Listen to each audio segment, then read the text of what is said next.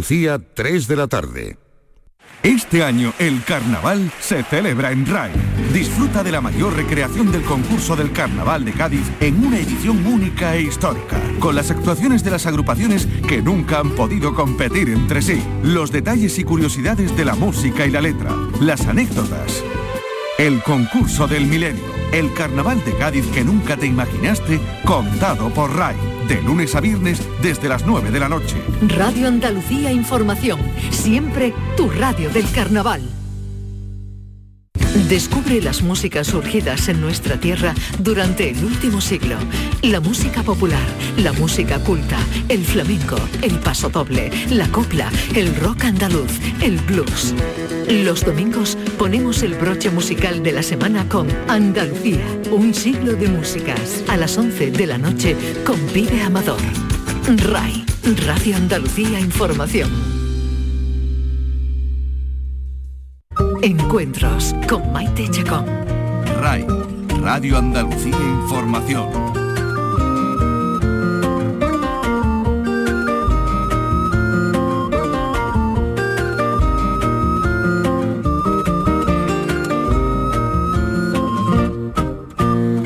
Estamos viviendo tiempos raros, únicos, en medio de las tragedias personales que está provocando esta pandemia, en medio de los problemas económicos que ahogan a tantas familias, también surgen otras extrañezas, otros disgustos que pueden parecer menores, pero que afectan a ciudades enteras, a su economía, a sus tradiciones. Este año 2021 será un año sin carnaval en Cádiz. Y habrá quien piense que ante tanto sufrimiento es algo, bueno, que carece de importancia. Pero es que el carnaval para Cádiz es mucho más que unos días de fiesta y desenfreno.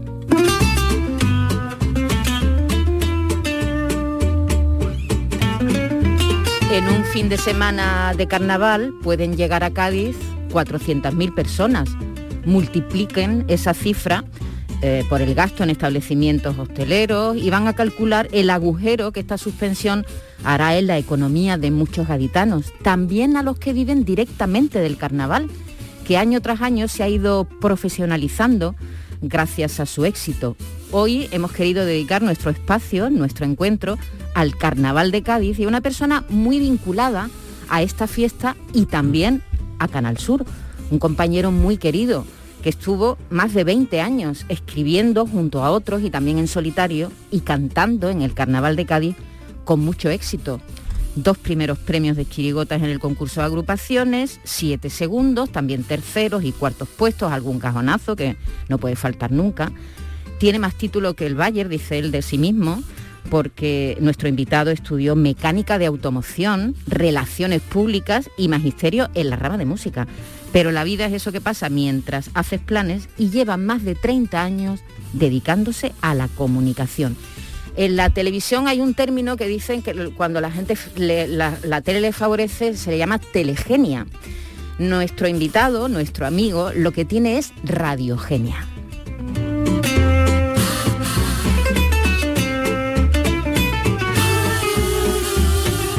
Hoy tenemos la suerte de estar aquí reunidos, encerrados, durante un buen rato, con José Guerrero Yuyo.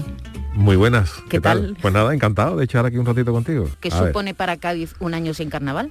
Pues eh, una, hombre, no voy a decir una tragedia porque una tragedia eh, son cosas mayores, ¿no? Pero sí que es verdad que es una cosa mm, eh, gorda. Yo no sé, el otro día leía, yo no sé si hacía el último carnaval que se suspendió fue, fue, creo que fue después de la guerra, pero fue creo que en el año 50 o, y algo por, por un tema de gripe o algo por el estilo, ¿no? Y bueno, se paró durante la guerra, pero eh, a raíz de la, guerra fue en el año 39 cuando acabó y creo que en el año 47 se retomó por el tema de eh, Cádiz hubo la famosa explosión y el gobernador civil de aquella época, pues bueno, para evitar un poquito, la, para resarcir un poquito a la gente del mal rollo que estaba pasando, le dijo al régimen que porque no se hacía un carnaval, se disfrazó de fiestas típicas, se pasó a mayo, pero, pero bueno, Cádiz no entiende la vida sin, sin carnaval, a Cádiz le hace falta y este año, el año pasado nos, escapamos por los pelos, nos escapamos por los pelos porque justo después, dos semanas después del carnaval en la calle, se decretó el cierre de todo y este año va a ser un carnaval muy raro, mm, muy raro. Porque la Sí, gente- porque se está intentando que haya algo parecido, pero... pero No, pero al pero- final se ha caído, al final se ha caído. El ayuntamiento ha intentado hacer unas galas de carnaval con, con unas mínimas garantías, pero claro, los coros ya se desmarcaron porque la gente no puede ensayar, eh, la- las chirigotas punteras también se, se- se desmarcaron del cartel y finalmente pues se ha caído, se ha caído, no porque el ayuntamiento lo haya hecho ni mejor ni peor, que ha hecho lo que tenía que hacer, intentar hacer algo, pero las circunstancias pues no lo permiten y este año pues no va a haber, mm, dicen que va a haber alguna cosita pero muy puntual, pero no va a ser un carnaval al que estamos acostumbrados, claro. No es solo un problema económico, ¿verdad? Para la ciudad. No, eh, no es es un problema económico, es un problema de, de colegueo, de camaradería, de una rutina de gente que lleva muchos años. O sea, yo conozco gente, por ejemplo, el otro día leía a Ramón y uno de los grandes comparsistas de, de Cádiz, ¿no? Tiene 52 años y lleva 41 años seguidos saliendo en carnaval. Y este año, bueno, va a salir. Entonces, claro, Esa extrañeza, ¿no? esa extrañeza de los partidos de fútbol en tu casa, de ver, de, de estar un invierno sin hacer nada. Y claro, se extraña no solamente el tema económico, porque el tema económico viene luego, ¿no? En carnaval hay gente que vive del carnaval, son realmente son tres o cuatro, lo digo de verdad. Gente que pueda vivir el carnaval. El resto de gente tiene su trabajo y, y lo que hace es complementar un poquito de, de- de dinero con su trabajo con el carnaval. Pero vivir, vivir del carnaval, que yo conozca tres o cuatro. Celu, por ejemplo, entre ellos, que me, pare- me parece magnífico que la gente ¿Tú viva- has llegado a viva el vivir el carnaval. carnaval? Mm, Yo he llegado a tirar del carnaval. Eh, Yo, yo, mm, eh, mi filosofía fue mm, no, no depende nunca del carnaval para vivir. O sea, yo no quería vivir, no quería vivir, está condicionado a vivir del carnaval. Pero sí es cierto que ha habido épocas de mi vida en las que por lo que sea, pues he estado parado y tal, y el carnaval me ha venido muy bien para, para, para ir tirando, o para ir viviendo, claro, también. ¿En, en tu familia había mucha tradición carnavalera? Nada, curiosamente ninguna, ninguna, ninguna. Mi abuela eh, tenía, era cosía y le hacía mm, eh, mm, los tipos y los disfraces a algunos coros y tal, pero de haber salido en carnaval, ni mi padre, ni mi abuelo, ni que yo sepa en mi casa, nada. Yo llegué al carnaval un poquito mm, tarde y de casualidad. Porque, y como digo, en Cádiz, por ejemplo, hay agrupaciones infantiles, juveniles, o sea, hay gente sí, que hay desde, mucha cantera, ¿no? Claro, hay gente que desde los 6, 7 años pues está en agrupaciones infantiles, juveniles, porque su padre, porque su hermano y tal. Mi caso no fue ese, en mi casa no había ninguna tradición de carnaval. Y a mí sí me gustaba el carnaval, pues escucharlo por la radio, cuando llegaban los carnavales y tal. Y, bueno, me, le escuchaba, pero tampoco era un fiebre.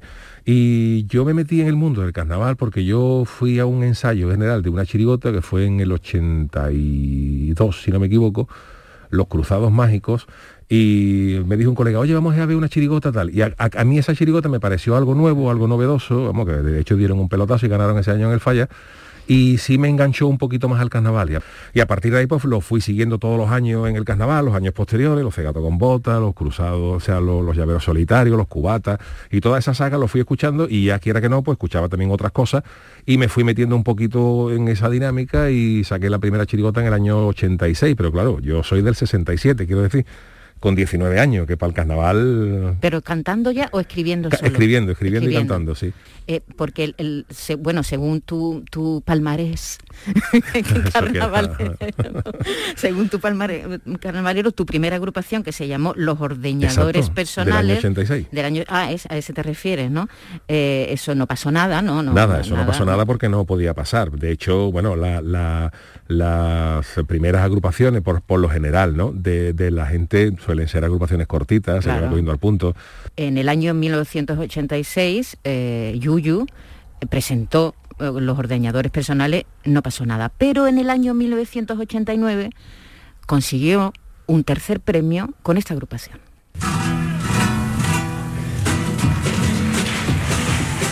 Vámonos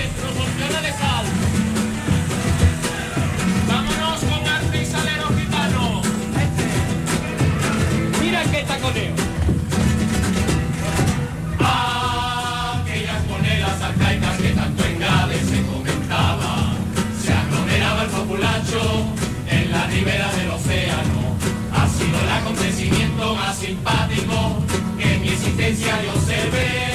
Hacia allá marchó el 50% de Gales con asadones y la infeliz de mi madre política que estaba en un estado de moribunda con los anexos epidémicos de los dedos y los cabellos la presencia haciendo agujeros en la arena 36 horas continuadas, sin un respiro. Ay, mira, mira, mira, mira, mira. Estaba la ribera del océano y venga una verbena. Ampárame San Bolón Troco en lo que es la pobreza. Hubo personas que obtuvieron más de 1.600 reales. En cambio hubo otras personas que no tuvieron madre de mi señora, como ya puse, permaneció allí media quincena, haciendo agujeros al atardecer, junto a la luna y a la salida del sol. Se despojó de los anexos epidérmicos y de los cabellos, no obstante no le figuraban mucho. Y al contrario de capturar las monedas, lo que capturó fue una bronconeumonía aguda del y en el parque de las Matulidad, que está haciendo agujeros desde aquella jornada.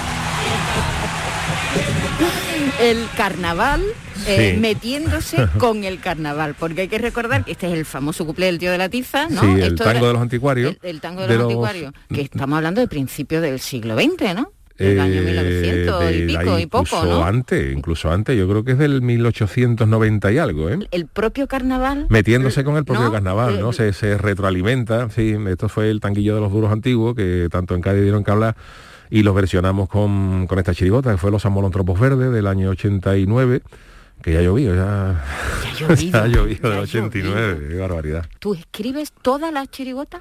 No, eh, yo el año del 86 fue después de los ordeñadores, bueno, fue los ordeñadores fue una experiencia, 87, 88 pues no no salí. Y en el 89 yo tampoco iba, o sea, yo tampoco tenía el carnaval metido en vena, lo que pasa que bueno, coincidí con una gente, mm, con unos amigos, en Cádiz es chica y se conoce todo el mundo.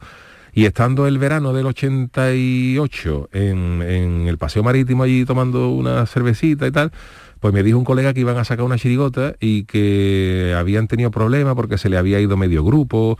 Y bueno, faltarían pues tres meses para ir, dos o tres meses para ir al falla. Y, y- y a medio grupo de los ordeñadores y me los llevé, digo, mira, vamos a echarle, os queréis salir y nos juntamos y sacamos los amolontropos. Ya había cosas hechas y yo aporté pues algunas otras cosas, ¿no? Y bueno, fue un tercer premio la verdad es que no- nos divertimos mucho. Hombre, y un tercer premio, y eso ya supongo que ya empiezas a plantearte, ¿no, Yuyu?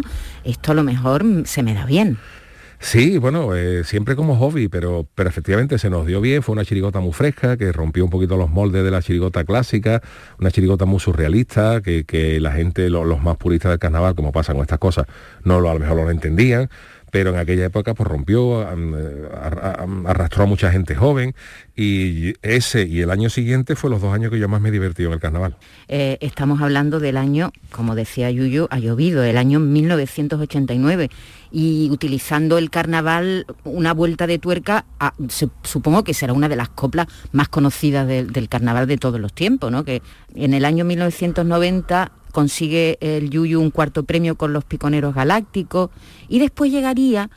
eh, yo creo que otro hito en el carnaval reciente de los últimos Sí. años que fue el que la lleva, la entiende, que popularmente conocida como Los Borrachos, que escribes junto al Celu y a, y a- y Y a Ubera, Erasmo. a Erasmo Sí. Ubera, ¿verdad?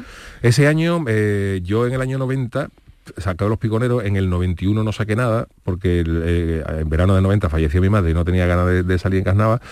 Y en el año 92, pues volvemos a, mm, a salir. Pero había un problema, porque ese año eh, nosotros siempre sacábamos una chirigota, pero ese año había habido un problema que, que el año anterior, que el que yo no salí, creo que hubo una bronca del grupo, o sea, se, se pelearon las, cosas, sí pasa, ¿no? Las cosas que pasan Claro, de la mucha juventud gente y tal. junta, mucha bueno. juventud. Total, se fueron, se fueron medio grupo, se fueron unos pocos y el grupo para completar pues, trajo a otros seis. ¿Y qué pasa? Que luego las cosas se arreglaron. Y entonces los seis que se habían ido volvieron.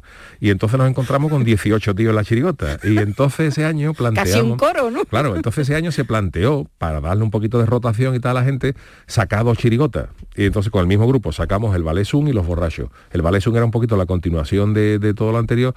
Y los borrachos pues era como una segunda chirigota, pero finalmente los borrachos fue la que pegó el, el- el pelotazo, ¿no? Y bueno, eso fue un boom, un boom gordísimo. La verdad es que con los borrachos además nos cogió el año redondo, porque fue ese año había dinero, aparte de que, de que la chirigota no salió bien y fue efectivamente uno de los grandes pelotazos del siglo, creo. A lo mejor está feo que yo lo diga, pero en Chirigota están los Cruzados Mágicos, los, los borrachos, los Yesterday. Eh, y ese año nos cogió un año bárbaro, porque mm, nos salió la chirigota del siglo.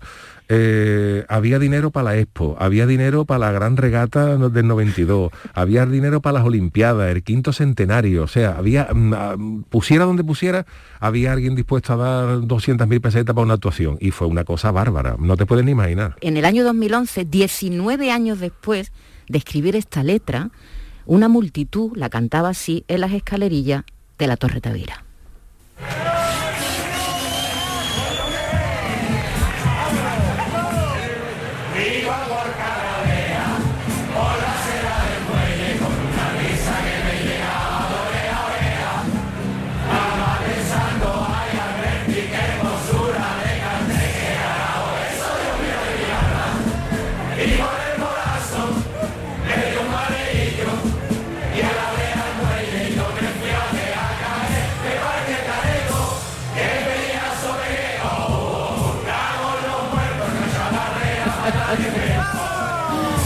Yuyu, 19 años después. 19 años después, ¿no? Además, este cuplé me acuerdo yo perfectamente, este cuplé fue uno de los que yo hice para los borrachos, ¿no? Porque, claro, esto hablaba de la reja del muelle de, Cádiz, eh, hubo un retranqueo, o sea, se echó la reja para atrás para darle más ancho a la carretera, ¿no?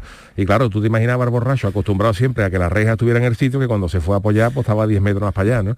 Y, la verdad es que sí, que, que 19 años después Mm, te sorprende y te gusta que la gente cante estas cosas, ¿no? Ah, ah, yo he vivido cosas muy parecidas porque nosotros, eh, los, los, años ya después que yo no salía, montamos una chirigota, entonces con la chirigota una antología. Y en la antología pues llevábamos copla desde los borrachos a los bordelares, en fin, a todas las, cosas. Y te llamaba la atención que, bueno, los, los bordelares, por ejemplo, es del año 96, entonces, bueno, son 20, 28 años, y la gente lo sigue cantando y, se sigue, y se sigue riendo como el primer día, ¿no? Y la verdad es que es una sensación maravillosa porque te das cuenta que son coplas mm, que, oye, que han pasado muy bien el filtro del tiempo, del, paso del tiempo, que sabes que normalmente hay algunas cosas que se quedan antiguas, pero, pero se siguen riendo y la verdad es que es maravilloso. ¿Cómo, escribes tú? Eh, eh, ¿Te llega la inspiración? Eh, ¿Tienes una rutina? O, cómo escribías, digo yo? ¿Cómo escribía? Ahora, ahora, ahora tienes que escribir, ahora hablaremos de tus otras facetas. Pero ¿cómo escribías tú para el carnaval? Yo creo en eso, de los ciclos, de que la gente tiene, o sea, tú mm, hablas con cantante o hablas con compositor, con gente que, hace música, que hace letras, y es verdad que cada uno tiene su ciclo. Hay gente, pues, Sabina a lo mejor pues, te dice que él escribe de noche, de madrugada, hay otra gente que te dicen que la mejor hora es la tarde, otro por las mañanas acabado de levantar hay gente, escritores que se levantan a las 5 de la mañana y escribe. Mm, yo le tenía el punto cogido de escribir por la tarde. y además eh, yo soy siestero, pero soy siestero por, porque me hace falta, no, por, no por flojera, sino porque descanso la cabeza y cuando eh, tienes la cabeza fresca te salen mejor las cosas. Entonces para mí echarme una horita, horita y media después de comer... Es eh, como otro amanecer. Para mí era maravilloso el, el pedo de escribir de cuando yo me levantaba de la siesta, a lo mejor eran las 6 hasta las ocho y media que me iba para el ensayo, o las nueve.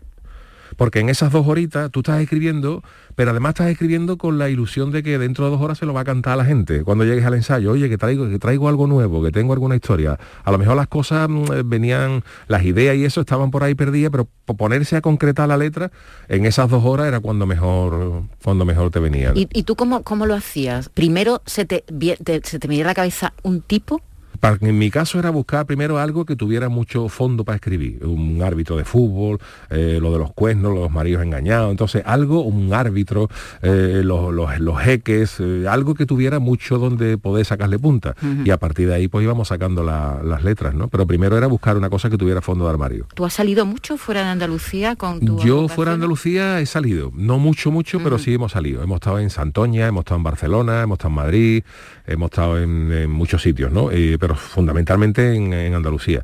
El año de Tampa Goyesca eh, fuimos con, una gira con la Diputación de, Cádiz de Turismo y me lo perdí, fíjate, yo estaba trabajando y claro, se iba, fueron a Tenerife, a Bilbao, a, Canarias, en fin, eh, a, Santander, a Pamplona, a Madrid, fueron a muchos sitios y yo me perdí mucho, ¿no?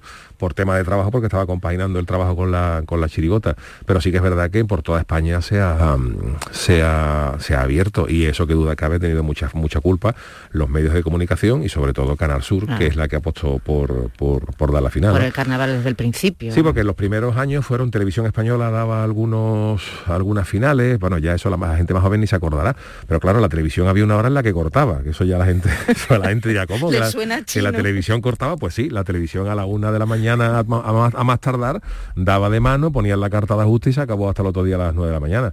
Y los primeros años, pues Televisión Española, cuando acababa la programación nacional, el centro de territorial pues daba a lo mejor, conectaba en la final y daba dos horas, tres horas, los primeros años, y ya a partir de algún año dio la final algún año, hubo problemas técnicos y tal, pero realmente ver la final entera, gorda y tal, a, raíz de la llegada de Canal Sur, y entonces cuando llegó Canal Sur pues se nos abrió la puerta, la final entera, de, las nueve de la noche hasta las seis de la mañana, y todo el mundo loco, y qué duda cabe que eso ha tenido una repercusión mediática bárbara. Bueno, y el trabajo que han hecho muchos compañeros, a los que tú, por cierto, también te has sumado con el tiempo, de retransmisión, es decir, que, que no solamente ha habido una profesionalización mm, y, una labor muy buena por parte de los escritores, de los cantantes y todo eso, de las agrupaciones, sino también de la gente que ha contado el carnaval. Claro que sí. Lo que pasa es que, bueno, eh, es como todo, ¿no? Cuando la gente se acostumbra, la gente se olvida. Eh, es una cosa. La gente puede decir que, que, yo digo esto porque trabajo aquí. Yo no, yo no me he casado nunca con nadie y yo digo las cosas tal como las siento. Y si no la dijera, pues no, si no las pensara, no tendría obligación de decirla porque no, no viene en mi contrato que yo tenga que hablar bien de Canar Sur. La gente que ha hecho carnaval lo ha hecho muy bien. Y Cádiz, eh, no digo que el Cádiz, que Cádiz le deba a, Canal Sur, porque el, concurso ha sido concurso con televisión, sin televisión, y con Carnaval de Cádiz está por encima de muchas cosas, ¿no? Pero sí que es verdad que el, concurso ha tenido una proyección mediática bárbara a raíz de, la, o sea, ha sido una simbiosis. Canal Sur ha, recibido del carnaval, porque también se ha beneficiado lógicamente en audiencia, en, publicidad y toda la historia, y, Canal, y Cádiz ha recibido una proyección que la tenía. Y claro, cuando la gente se acostumbra, pues la gente se, olvida un poquito de lo que tiene. Es una cosa, una condición inherente al ser humano, ¿no? Eh, nos pasa con todo, nos pasa con el fútbol. Cuando el Cádiz está, acaba de subir a primera, el estadio está lleno, el estadio está lleno. Cuando el Cádiz lleva ocho años en primera división, eso ha pasado. Cuando el Cádiz se llevó 10 años en primera división, los últimos años pues la gente ya se aburría y iba a la mitad de la gente al campo. Yo para qué voy ahí, para ver al Cádiz el 14 o el 15. Entonces, cuando la gente lo tiene, no valora lo que tiene. Y cuando lo pierde, se, echa, de menos. Hemos recorrido algunos de los momentos, hay muchos, tiene muchos, ¿eh? muchos momentos muy brillantes, Yuyu, en el carnaval, pero siempre hay disgustos también. Siempre hay disgustos. Yo no entiendo cómo de plaza en plaza fue mm, lo que se dice en el, en un cajonazo. Eh, eh, fue un tipo muy complicado, pasarías un calor horroroso. Terrible. Además el primer día fue horroroso. El primer día los trajes nos apretaban, se nos caía, se nos caían los sombreros que llevábamos, que eran el pico de los palomos. Fue un año mm, complicado. Lo, lo de los tipos lo arreglamos, lo de los trajes lo arreglamos, pero sí es verdad, luego fue un cajonazo, se quedó, se quedó fuera de la final y poquita gente en Cádiz entiende cómo. Lo que pasa que, bueno, que yo siempre digo a la gente, esto es cuestión, es que esto no es fútbol, el que marque más goles gana, esto es una cosa de gusto. Siempre he dicho que si ni el jamón ni los langostinos han conseguido gustarle a todo el mundo, no lo voy a conseguir yo con una chirigota. Pelea vana. Entonces mm, se hacen cosas que le guste al que le guste y al que no, que no. Y ese año tuvieron la, tuvimos la, mala suerte de que a los tres miembros del jurado pues no acabó de gustar la chirigota. Y, no le hizo gracia. no le hizo gracia y ya está. Pero nos vamos a dar gusto nosotros de oírla, ¿te parece? Hombre, por favor, claro.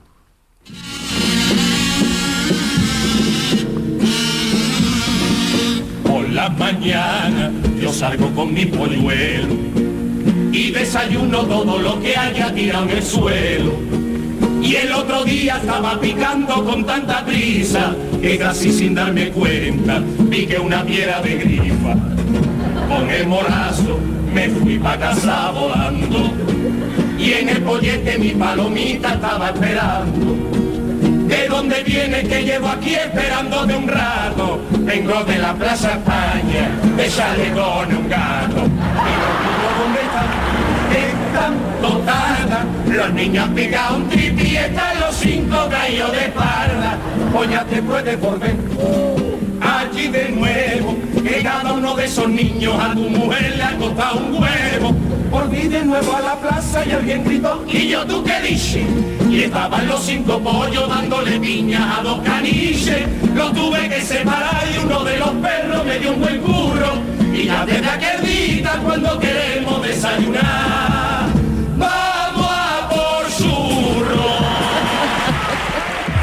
Fíjate, pues a mí es de las, no sé, de, la, de los chirigotas que más gracia me hacen. Sí, bueno, es que los, palomos, ¿verdad? Modestia aparte, los palomos llevábamos una batería de paso doble, que como este, que te tirabas al suelo, o sea, llevábamos ocho pasos dobles de los ocho, seis eran, eran gloriosos, ¿no?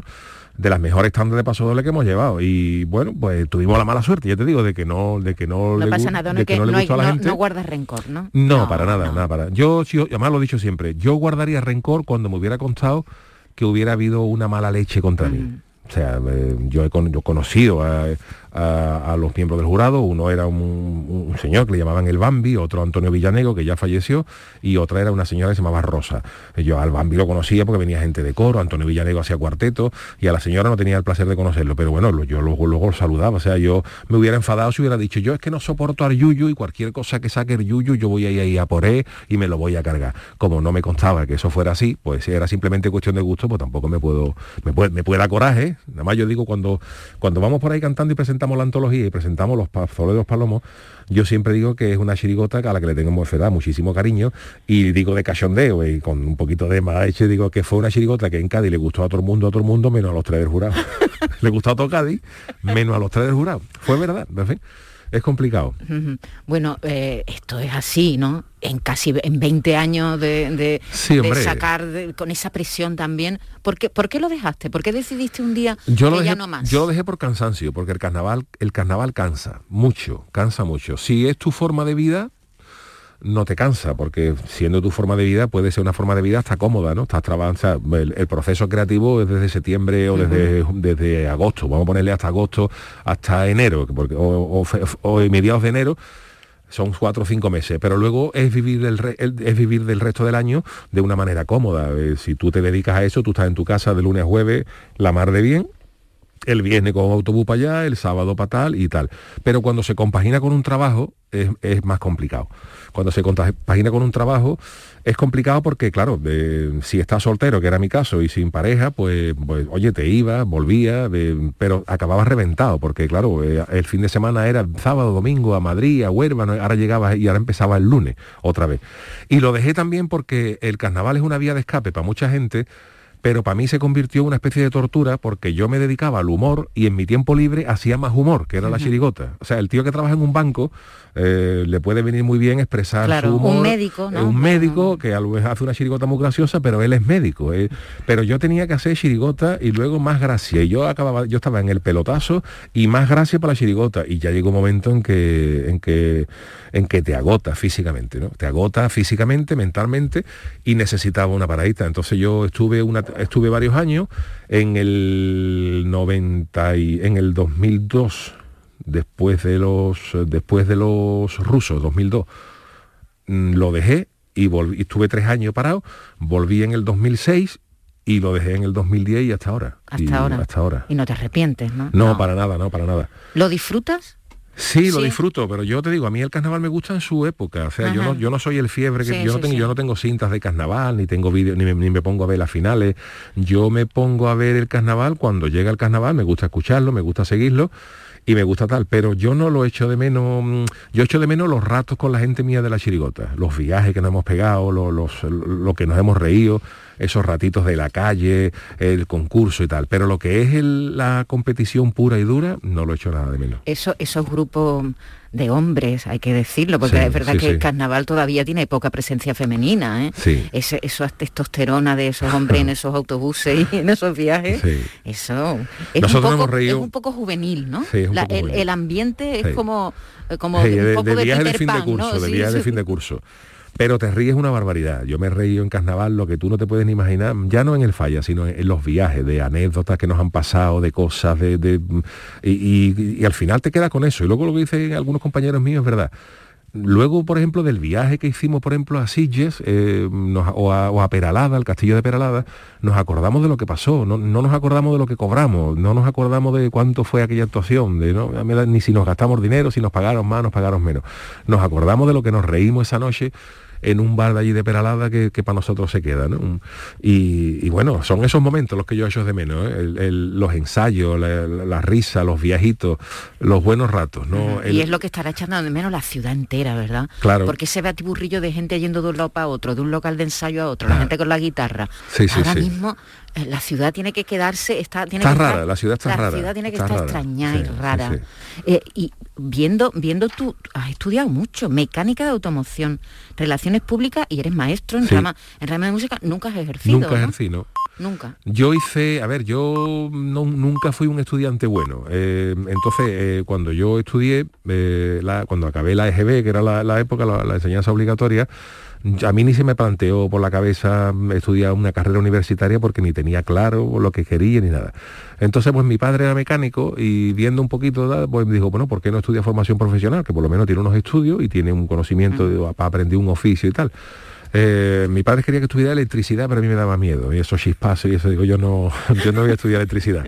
Y entonces, bueno, pues escogí lo que menos me gustaba, lo que menos me disgustaba, que era mecánica de los coches. Digo, bueno, pues este- lo acabé sin mucha brillantez. Eh, me sirvió para librarme de la mili, porque repetí, repetí un año y gracias a ese, a ese año que repetí, eh, tuve que pedir una prórroga en la mili y me libré por haber pedido esa prórroga, porque un, un- un primo del CELU, de Celu García Cosí, un primo, primo hermano, había nacido día, mes y año igual que yo. Estaba estudiando conmigo. Y ese chaval acabó en los cinco años y se fue a Ferrol por Marina, que me hubiera tocado a mí con él, porque además de la misma quinta. Y yo, gracias a que pedí la prórroga, me libré. Que ya luego le dije a mi padre, lo ve como no se puede estudiar. Si lo que te hubiera costado a ti si yo hubiera aprobado. Y estudié esos cinco años de formación profesional de mecánica, que lo acabé. Pero luego estuve haciendo cositas de trabajo, como no me salía nada, pues digo, bueno, pues voy a volver a aprovechar tiempo. Entonces, aprovechando que cuando tú acababas una rama de formación profesional, te convalidaban el primer grado, solamente tenías que hacer el segundo para otro título. Entonces, mm, eh, cogí uno que era administrativo y relaciones públicas, que lo hice creo que fueron otros dos años, y, y también lo acabé y también seguía sin, sin trabajo, ¿no? Entonces digo, bueno, pues me preparé unas oposiciones para tal y cual, digo nada. Y al final me gustaba la música, me gustaba, a mí me, me gustaba siempre muchísimo la música, soy un poco torpecillo para la música, pero me encantó. Y salió la carrera de magisterio por educación musical. Y la aproveché, porque había una mm, había una, un cupo de acceso para la gente que venía de formación, formación de formación profesional. profesional, que yo tenía una nota medianamente alta, que no era la que se pedía para la gente que venía de Búho y también lo acabé. O sea, yo he estudiado varias cosas, Muchos pero al final, estudiando. muchos años estudiando, y pero bueno, al final, como tú Pero, dices, ah, llevo 30 años trabajando en la radio. es decir, ni eres mecánico, ni Nada. eres relaciones públicas, Nada. ni eres maestro. Nada. Pero desde prácticamente, bueno, eh, una, una carrera paralela, ¿no? Al Paralela, carnaval. completamente. Pues no es que tú a la- dejaras el carnaval y, te- y empezaras a trabajar en la radio en la tele, ¿no? No, No, no, es que mira, curiosamente, mi primera chirigota es del año 86. Sí. Pues el año 86 hago yo mi primer curso de radio. Ah. A mí me, Pues, eh, ¿Eso fue lo que te animó a la Sí, radio? a mí me gustaba mucho la radio y el Ayuntamiento de Cádiz organizó en la Casa de la Juventud un, un curso de radio, un taller de radio de, dos me- de un mes y pico allí en verano. Costaba muy baratito, era gratis, no sé qué, y allí pues hice ese curso de, de locución, de mm, técnico, o sea, en fin, un poquito lo que era la radio, hacer guiones y tal. Y luego cuando acabó ese curso, el Ayuntamiento de Cádiz puso en marcha un- una radio municipal, que era Radios locales. radios locales, que se llamó Onda Da, y allí pues los que estuvimos haciendo ese curso, pues empezamos a hacer programitas, uno hacíamos programas de humor, otro hacíamos programas, y aquella mm, emisora fue una cantera enorme para gente de Cádiz. Allí, por ejemplo, coincidí con Juan Mansorro, Juan Mansorro estuvo en esa emisora, eh, Paco Castro, compañero técnico de Canal Sur en Cádiz, también estaba allí haciendo programa con nosotros, eh, eh, Juan Ramón Gómez Canto, que luego estuvo en Radio Nacional, José Antonio Hidalgo, que estuvo luego en el Diario de Cádiz. O sea, de allí salieron mucho, mucha gente que se dedicó luego al, al periodismo en serio, ¿no? Y unos con radio, otro, otro escrito, y la verdad que fue una cantera muy buena. Y paralelamente, claro, yo estaba paralelamente al carnaval, en el 86 fue eso, en el 89, eh, vete tú a saber por qué, porque no lo sabe ahora, mm, colaboro con Canal Sur en el 89 y 90 en las retransmisiones de carnaval, y a partir de ahí, oye, pues mira, eh, resulta que tal tío, bueno, pues no sé por qué no, porque Paco Castro, que fue el técnico que estaba con nosotros en Ondada, entró en Canal Sur. Entró en Canal Sur y digo que yo pues yo conozco a un tío con el que hice radio y tal que allí que es un tío creativo Como tal. surgen, como surgen las cosas. Cómo surgen estas cosas y luego pues estaba con el carnaval y la radio ya empecé a colaborar con Canal Sur en las retransmisiones de carnaval en el 89 y el 90 Con Carmen Abenza también. con Carmen Abenza principio. también hice cosas en la, en la televisión tele.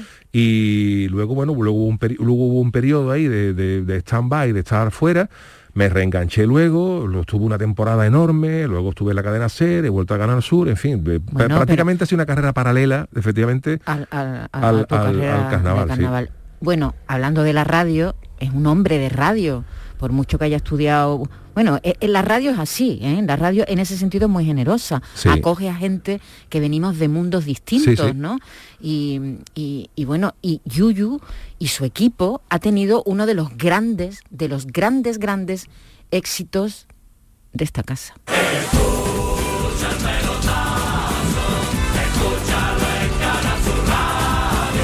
El pelotazo con José Guerrero Yuyu.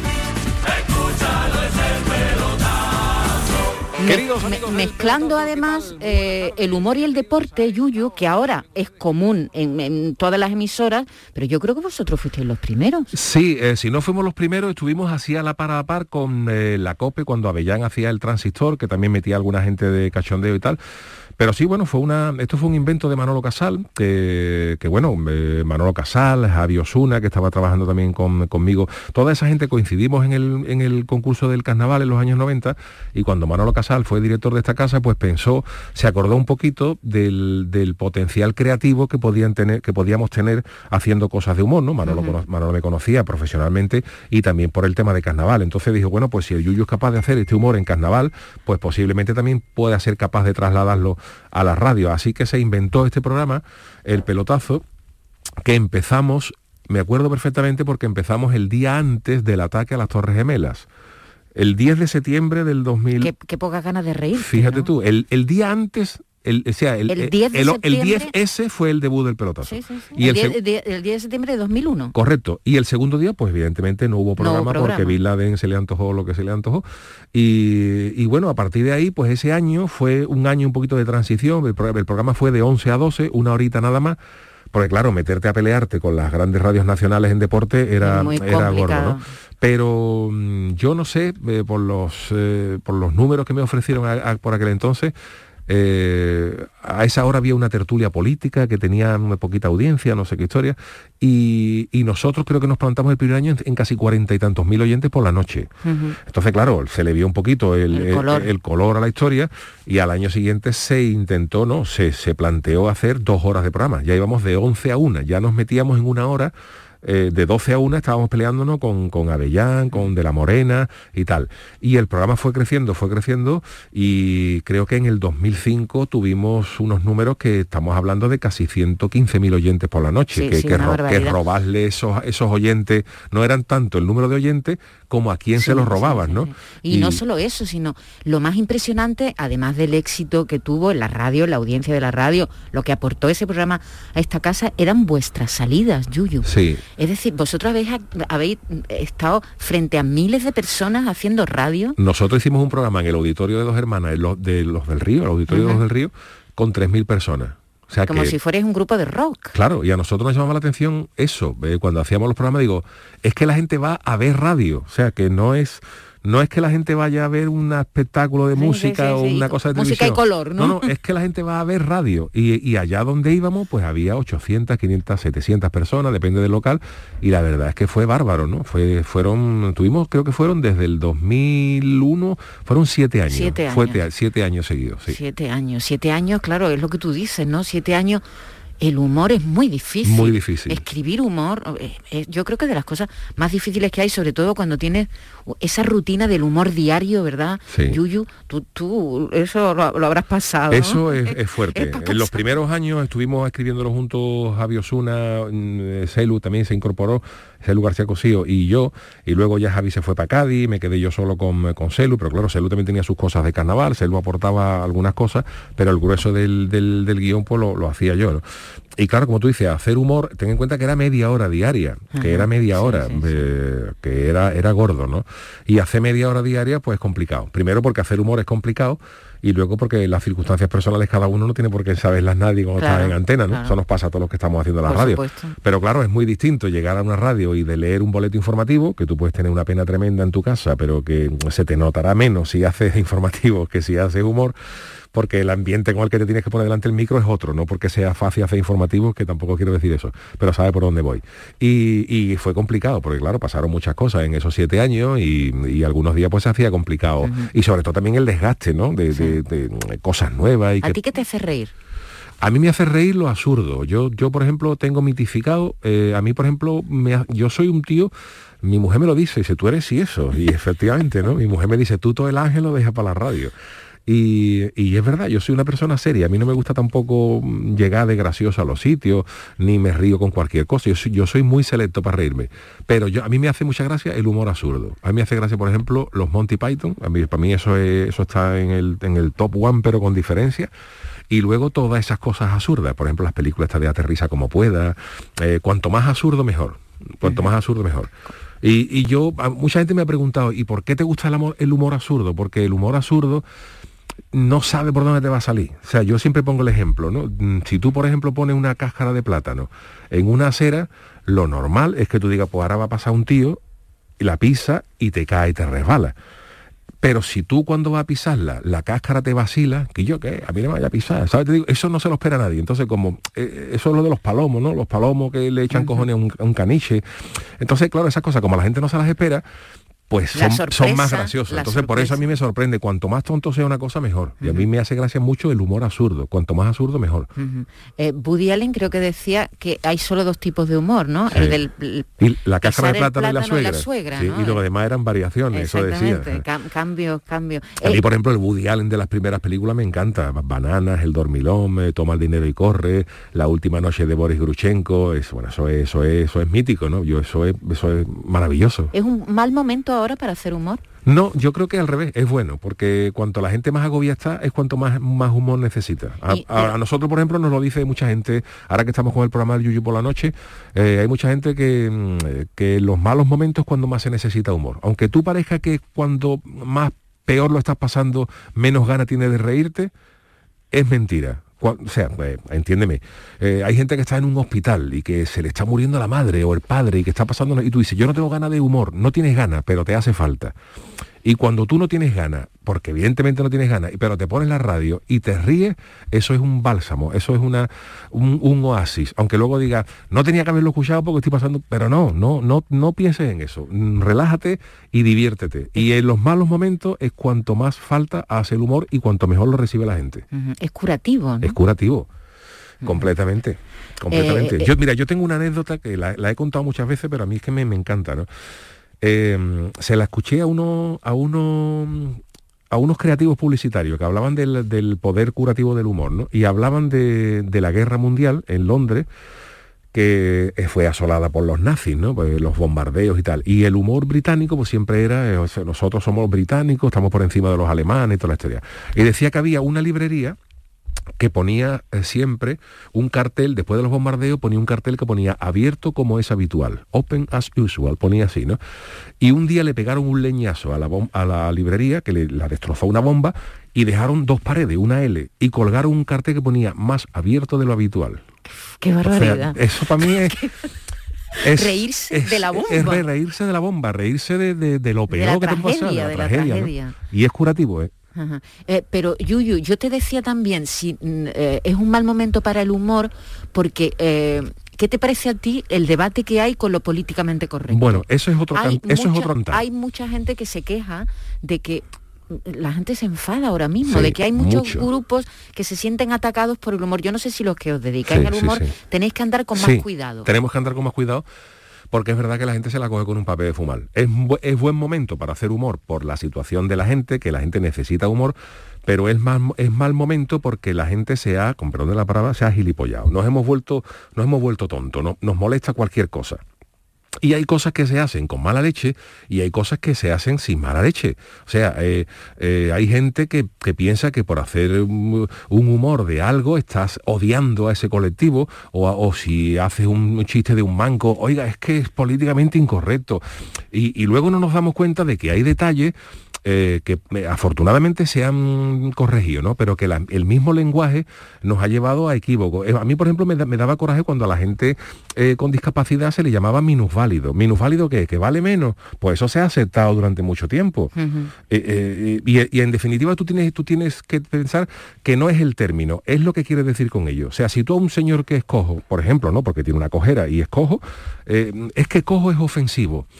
Mm, si tú lo llamas pilote, por ejemplo, es que pilote suena menos ofensivo. Pues a los dos días pilote va a ser ofensivo, porque pilote va a denominar a una persona que tiene una cojera.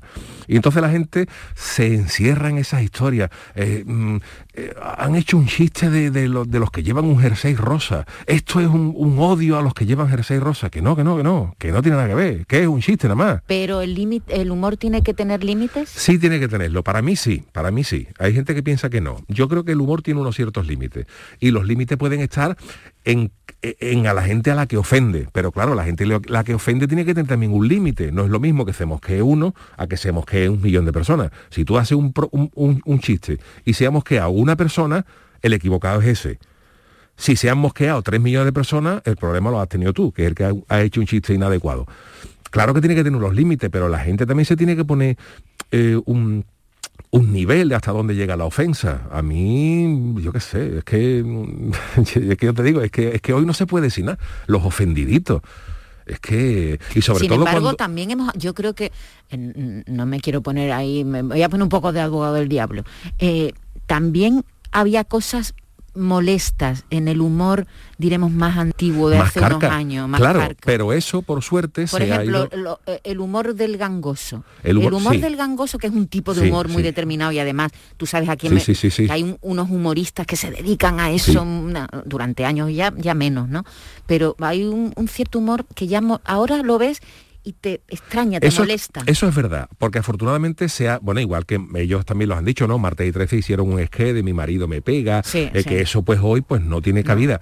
Pero eso no tiene cabida no porque tú le pongas un límite a eso, sino porque se cae por su propio peso. Es decir, por ejemplo, hay un, símil en el carnaval. En el carnaval hubo grupos, coros, que empezaron a sacar instrumentos de todo tipo, guitarra, no de ahora, sino hace los años 80, 90, el coro de Leopardo, empezaron a sacar instrumentos, guitarras, bajos eléctricos. Y si eso se cae es porque la gente empieza a rechazarlo, no porque alguien tenga que decirle al coro, es que eso no es lo que hay que hacer. No, eso, eso, eso lo hago yo porque creo que tengo que hacerlo. Si a usted no le gusta, pues yo me daré cuenta como humorista que los chistes de gangoso empiezan a no gustar. ¿Por qué? Porque hay gente que se siente mal. Y cuando no guste, pues eso se caerá por su peso. Igual que los chistes de los mariquitas, igual que los chistes de no sé cuánto, igual que los chistes de tal. Es decir, que sí hay límites. Sí hay límites, pero luego, por ejemplo... Y los eh, límites van cambiando, con la sociedad también. Claro, pero por ejemplo, luego a lo mejor el mismo gangoso, un gangoso sí está habilitado para contar un chiste de gangoso. Un mariquita, la palabra, ¿no? Un mariquita, un homosexual, sí está facultado para meterse consigo mismo.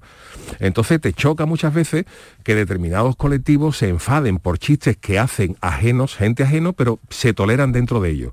Por ejemplo, eh, un negro puede hacer un chiste de negro, pero mm, si lo hago yo se enfada. Eh, es curioso. Yo no sé si, si te has enterado, Yuyu, yo sé que tú estás muy al cabo del... porque haces un programa, por cierto, haces el programa del Yuyu.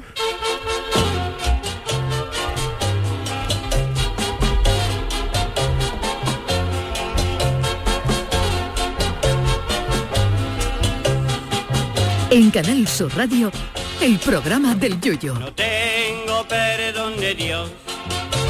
No tengo perdón Cada noche en esta emisora, en Canal Sur Radio, Yuyu con su equipo eh, está en este programa, en un programa también de humor, dedicado al, humor, en este caso no ligado al deporte, sino humor puro y duro, eh, donde contáis las absurdeces de la vida, que tiene muchas, y yo no sé si eh, te has contado que un jugador de golf hace muy poco tiempo, se equivocó en un golpe, falló en un pad, o, bueno, tú juegas al golf, en un pad se equivocó, no metió la, bola y dijo una palabra que no sé repetirla en inglés, no me acuerdo ahora mismo cuál es, pero que significa mm, mariquita o algo así, ¿no? Tú sabes mariquita. Bueno, pues le han retirado el apoyo, Ralph Lauren, la marca de ropa que era su patrocinador, le ha retirado el apoyo, se lo había dicho a sí mismo. Entonces es verdad que lo, políticamente correcto a veces llega a la absurdez, ¿no? Sí, sí. Y, yo, la verdad es que mm, tú haces un humor blanco que no ofende. Bueno, eh, hay gente en, otras épocas que se ha ofendido, pero te hago, te hago un inciso. Yo admito que la gente que hace humor se pueda equivocar. O sea, eh, admito que los que hacemos humor nos podamos equivocar. Que en determinados momentos eh, podamos hacer un chiste más o menos afortunado o, más desafortunado. O que, porque eso está, ¿no? El que habla, el que tiene boca se equivoca. De, hacer un chiste desafortunado al odio como alguna gente lo quiere ver, porque cuando alguien, por ejemplo, yo no digo Dani Mateo, por ejemplo, a lo mejor hace una broma que a mí a lo mejor no me gusta, oye, me suenan los mocos en una bandera, eh, no sé cuánto. Te puede, a mí me puede gustar más o menos, pero de ahí a que tú pienses que hay un odio un delito de odio hacia no sé cuánto va un, va un mundo. Y a lo mejor yo estoy eh, muy lejos del humor que puede hacer Dani Mateo, ¿sabes? Te quiero decir, es por ponerte un ejemplo. Del error, vale, al odio, yo creo que enseguida ya una denuncia por odio, una denuncia por odio contra los sentimientos religiosos, porque es que ha hecho un chiste de San José con la Virgen, una denuncia de odio porque ha hecho un chiste contra uno que era mariquita, una denuncia, no, mire usted, mire usted, mire usted, que nos hemos equivocado, pedimos perdón, que usted se ha sentido ofendido, pedimos perdón, pero de ahí al odio, va un mundo. Sobre todo es que hay eh, humor que no tiene gracia. Claro. Cuando el humor no tiene gracia, que se parece mucho a lo que tú estabas diciendo hace un momento, ¿no? Deja de ser efectivo y deja, y deja de tener, bueno, pues deja de ser curativo y deja de ser todas las cosas buenas que Yo he tratado siempre de hacer un, un, humor blanco, como tú has dicho, tanto aquí como en la chirigota. Es muy complicado que, tú veas una cosa mía que, se ha metido en política, una cosa ácida, una cosa metida, no sé cuánto, que algunas veces hemos podido equivocarnos en algunas cosas, pues posiblemente. son ya 30 años, 20 y tantos años haciendo humor y habrá cosas que a la gente le hayan gustado más y a la gente que le hayan gustado menos. Pero yo he pretendido siempre hacer un humor blanco y yo me autocensuro mucho porque sé que hay mucha gente con la piel muy fina y, bueno, y te autocensura, dice, ¿para qué? Para no merecer la pena, ser tampoco va a ser el chiste del siglo y al final se va a mosquear a la gente. Pues al final tira un poquito por lo que medio le gusta a la gente y ya está. Y mucha gente, por ejemplo, en carnaval me ha acusado, ¿no? Es que la chirigota de Yuyu es un humor muy blanco y el, y, el carnaval está para denunciar cosas. Yo, yo siempre he dicho, para denunciar hasta la comisaría. Eh, el carnaval para mí es reírte y ya está. Entonces, que no tiene fondo, bueno, pues no tiene fondo. Mi, intención es que la gente se ría. Y luego, si se ha reído de una tontería, pues mejor todavía. ¿De dónde salen los chistes? Los chistes salen pues de los momentos más extraños, de los momentos más raros. Hay apariciones marianas que te, que te vienen. ¿Se anotan?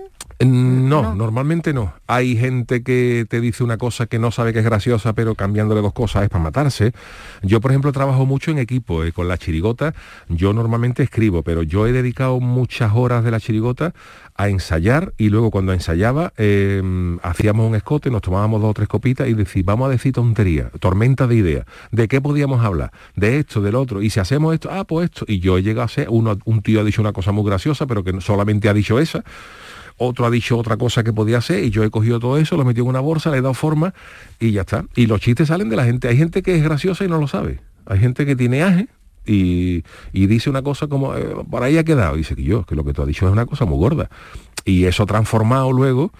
Mm, eh, otras cosas se te ocurren a ti, otras cosas las pillas en la calle, eh, en fin, que el humor está, está flotando. Love is in the air, decía Paul Jones, ¿no? Pues el humor está igual, el humor está, por ahí flotando para que lo coja. Y el humor está en la radio. La radio se lleva muy bien con el humor, ¿verdad? Muy, bien. y además muy necesaria. Yo ahora me estoy, yo me he divertido mucho en la radio. He tenido la suerte muchos años de estar con Luis Lara, con Bienvenido Sena, con, con Fran Ronquillo, cuando estábamos en la SER. Eh, han sido, eh, no voy a decir escudero porque han sido igual compañeros, hemos, hemos sido un equipo, ¿no?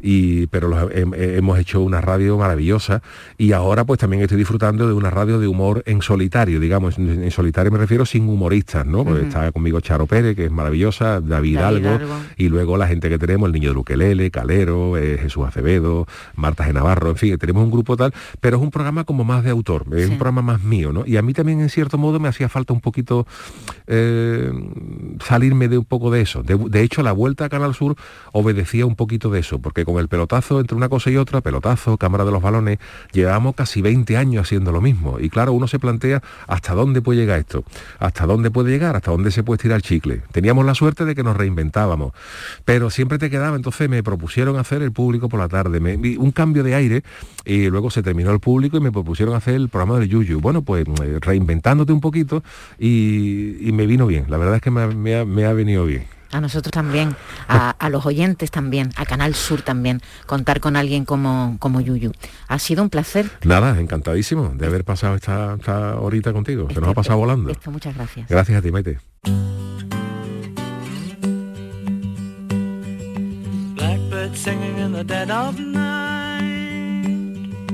Take these broken wings and learn to fly all your life. You were only waiting for this moment to arise.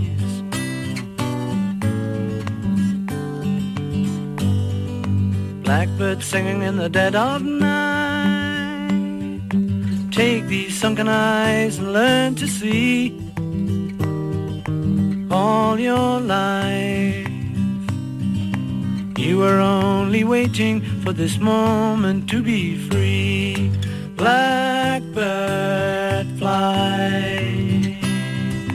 Blackbird fly into the light of a dark black night.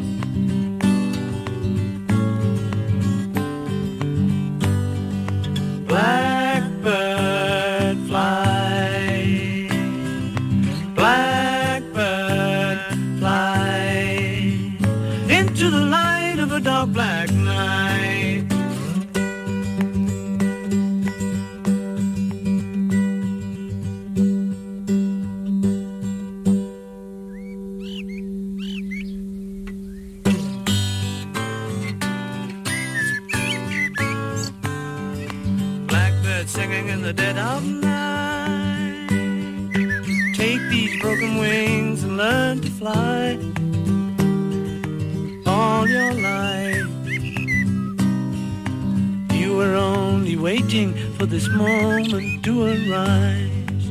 You were only waiting for this moment to arise. You were only waiting for this moment to arise. RAI es información. RAI es música. RAI es servicio. RAI es fin de semana.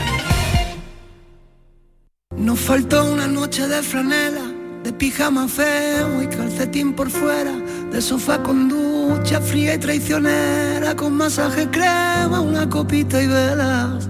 Nos faltó una mentira entera, una falsa espera y una tarde fea. Nos faltó desdibujar tu nombre y nuestro corazón de toda la escalera. Nos faltó una sábana de Ikea, un viaje de cartón, un despertar de seda, un día remolón y una caricia vieja, un vámonos para allá y un sea donde sea. Nos faltó una noche sin dormir y un baile de salón en una calle estrecha. Nos faltó descaminar Madrid, desencallar el fin y reservar la fecha. Y sobraron los cuatro disparos tanto descaro nos dio el corazón. Y sobraron los 20 puñales. Y es que a veces la vida no atiende a razón. Y entre sobras y sobras me faltas. Y me faltan las obras que tenía tu amor. Y sobraron las 500 veces que dijimos que no.